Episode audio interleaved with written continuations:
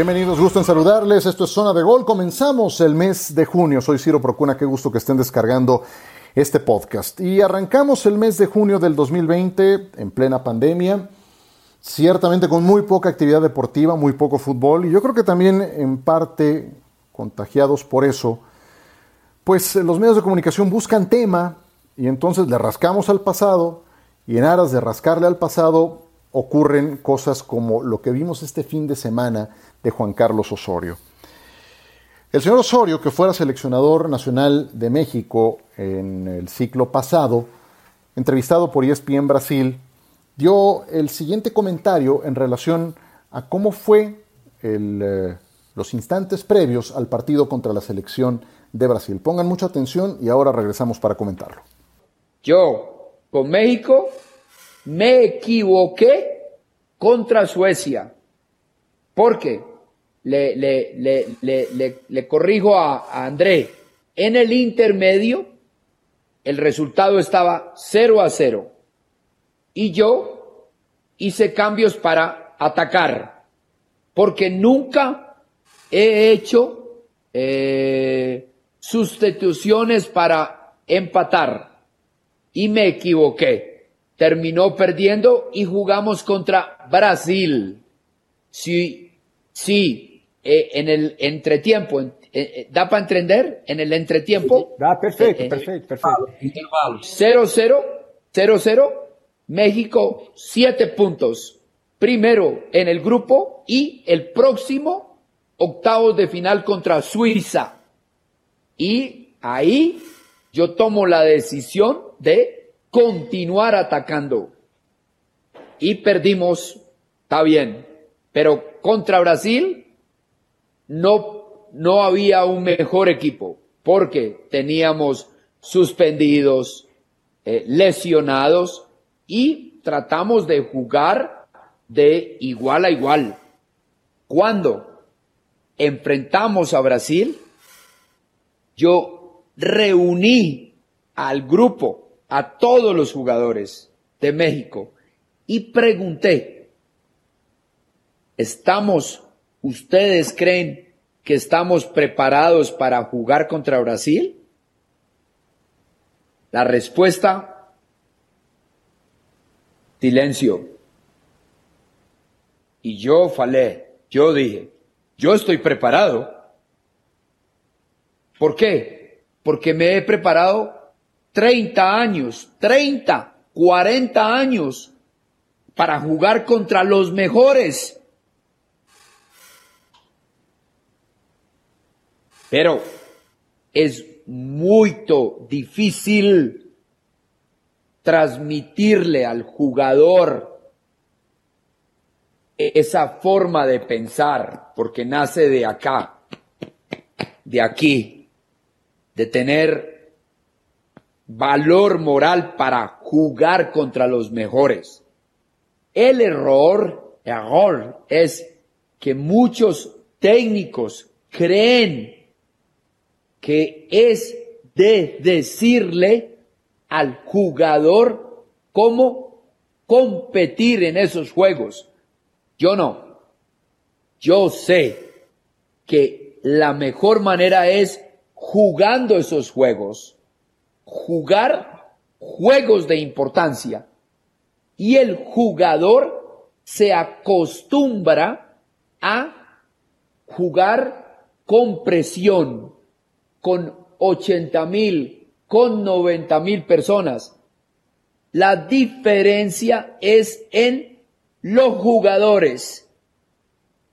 Entonces, yo quise, propuse jugar contra Brasil, contra el mejor, porque toda la vida soñé con ese momento. Pero la realidad es que uno compite con otro de igual a igual cuando tiene buenos jugadores, cuando tiene jugadores de ese nivel. De lo contrario, imposible. Cuando México jugó contra Brasil, yo sabía que todos los brasileros jugaban en las mejores ligas y en los mejores equipos. México no. Por eso yo no hablo con ellos y no les aclaro nada.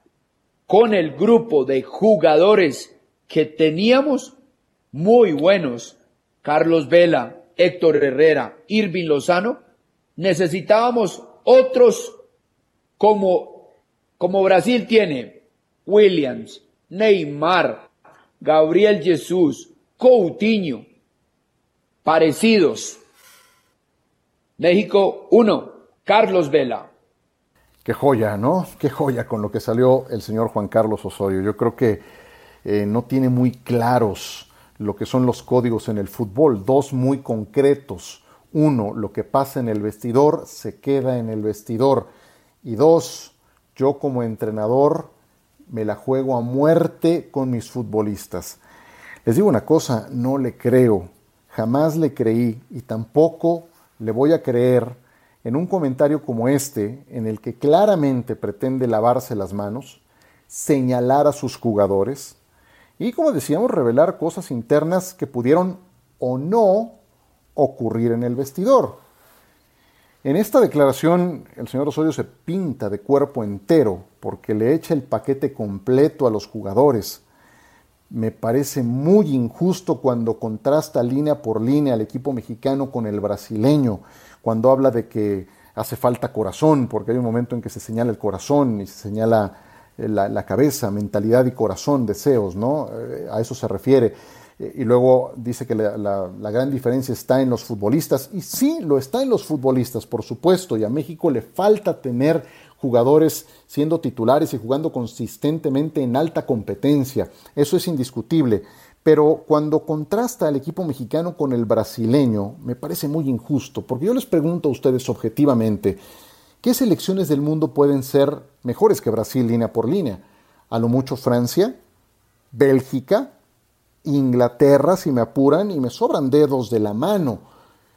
Eh, si el señor Osorio quería una demostración tangible, un grito completo de todo el equipo respondiéndole sí a esa arenga de la que habla, entonces, ¿qué fue lo que pasó 15 días antes en Moscú contra Alemania? Porque los alemanes seguramente también nos superaban línea por línea, pero en la cancha México terminó ganando.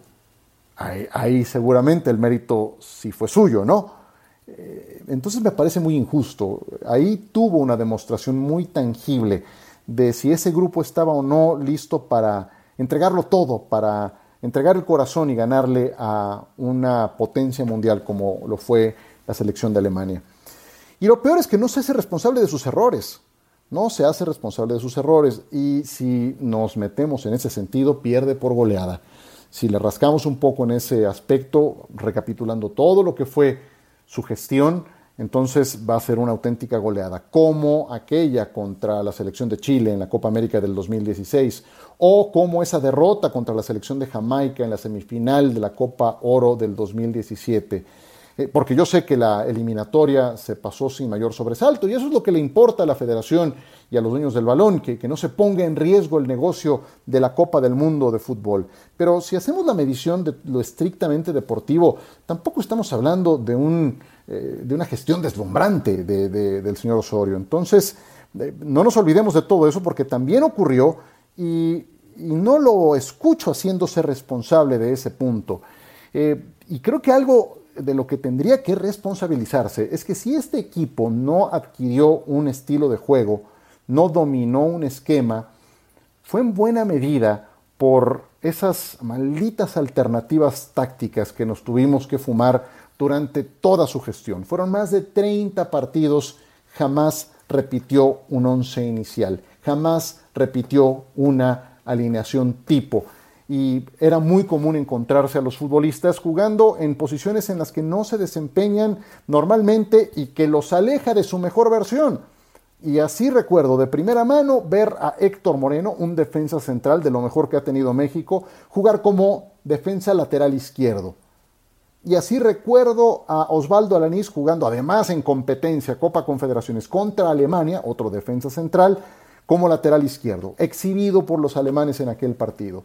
Y así recuerdo a Miguel Layún jugar en tres o hasta cuatro posiciones en selección mexicana. Yo sé que Layún es dúctil, pero siempre tienes una posición en la que te desempeñas mejor. Y si vas a una selección nacional, se trata de que juegues en esa posición en la que mejor te desempeñas. Bueno, no ocurrió aquí. Aquí la Jun era, era ideal como comodín para ocupar todas esas posiciones. Eh, y jamás encontramos a defensas laterales como el Chaca Rodríguez, como Navarro, que podían aportar, que podían ser incisivos por el sector de la derecha. Y también llegué a ver a Javier Hernández trabajar la banda. Y vi también a Raúl Alonso Jiménez, que es un eje de ataque, trabajar la banda, pegado a una banda y dónde quedaron los medios de contención como Jesús Molina, como el Gallito Vázquez. Eh, estaba peleado también con esa versión, de tal forma que eh, terminó en el juego contra Brasil necesitando uno. Y al que puso fue Rafael Márquez. Parte final de su carrera, Márquez, que se sabía que iba a ser un cambio forzado, porque no tenía más combustible que para 45 minutos de ese encuentro de altísima exigencia. Entonces, pues es muy fácil, a toro pasado, sin tener a, sus jugadores de frente, echarle el balón a los futbolistas, que no son tan buenos como los brasileños, que no juegan en los equipos como titulares, que los brasileños, todos lo sabemos, pero tampoco lo eran con relación a los alemanes y se les ganó. Entonces, ahí es donde creo que queda muy mal parado Osorio, y principalmente en lo siguiente, los códigos del fútbol. Hay códigos sagrados del fútbol que no puedes pisotear. Y creo que aquí de un plumazo se llevó entre las patas dos de ellos. Uno, lo que pasa en el vestidor se queda en el vestidor y otro, un técnico se tiene que morir con los suyos, con sus jugadores. Y aquí creo que eso no ocurrió. Si tenía duda el señor Osorio en relación a la capacidad de los jugadores para enfrentar a Brasil, pues habría que decirle esto que publicó mi compañero Toño Valle, que me pareció muy acertado el fin de semana. Toño decía, de la convocatoria de Osorio al Mundial, ocho le ganaron a Brasil en Wembley, en aquel torneo olímpico. Tres les ganaron en la final del Campeonato Sub-17 de Perú. 15 estuvieron en aquel 0-0 del Mundial del 2014. El que jamás los había enfrentado era él. Entonces, que no venga a adornarse a dos años de distancia diciendo que él llevaba treinta y tantos años preparándose para enfrentar a los mejores, que él sí estaba listo. Jamás los había enfrentado a los brasileños. Entonces, bueno, por donde le busques, muy, muy desafortunado, muy lamentable. Yo estoy de acuerdo también con lo que hoy me decía John Sutcliffe en ESPN Radio Fórmula, porque obviamente fue tema de conversación eh, este mismo. Y decía, no, es que hay que ver para adelante, John. Y estoy de acuerdo con él, sí, hay que ver para adelante, pero también hay que aprender de los errores del pasado. ¿Cuándo será el día en que aprendamos la lección en México y dejemos de contratar a estos vendedores de espejos, a estos vendedores de humo? Porque fue lo mismo que estuvimos escuchando durante toda la gestión y al final no pasó absolutamente nada. Y dos años después viene con este tipo de comentarios muy lamentable. Ojalá se aprenda la lección porque ocurre lo mismo de siempre. Termina el Mundial borrón y cuenta nueva y se vuelven a cometer los errores de siempre. Si tantas ganas tenía Osorio de hablar de lo que fue su gestión, debió dar una conferencia de prensa final cuando terminó toda la misión de Rusia. Pero no, eso jamás ocurrió. Y sí, como que veo que tiene ganas de seguir hablando, de seguir trayendo a, cuento estos temas. Y me gustaría mucho, me gustaría mucho ahora escuchar a los jugadores. No sé por qué han tardado tanto en emitir un punto de vista. Los que saben si fue cierto o no lo que dijo Osorio, que, ocurrió en el vestidor, pues son los mismos jugadores a los que les pregunto, bueno, me gustaría escucharlos. Aunque yo insisto, esos mismos jugadores ya le habían dado una demostración muy clara, muy concreta, de que podían con una empresa de ese tamaño. Muy bien, pues eh, con esto cerramos. Seguimos muy pendientes de lo que ocurrió con Cruz Azul. Créanme que es un tema que está muy, pero muy candente, porque yo sé que suena a la misma historia de siempre. Suena que han tratado de tumbar a Billy Álvarez un montón de veces y ahí sigue, lo mismo que Alfredo Álvarez y que a Víctor Garcés, parece la misma telenovela de siempre. Sí, pero en esta temporada, para hablar más en términos de series, a esta temporada más reciente se ha incorporado un nuevo personaje que no había aparecido en ocasiones anteriores, que es la Unidad de Inteligencia Financiera de México.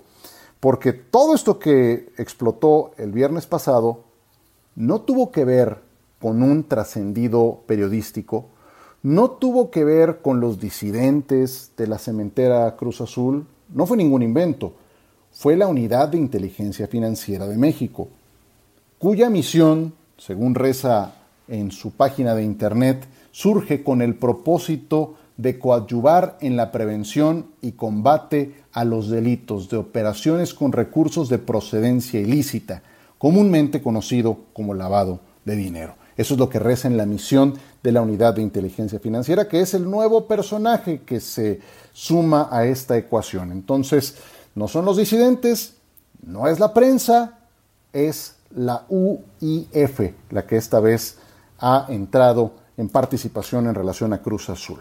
En fin, gracias por descargar este podcast. Nos saludamos muy pronto.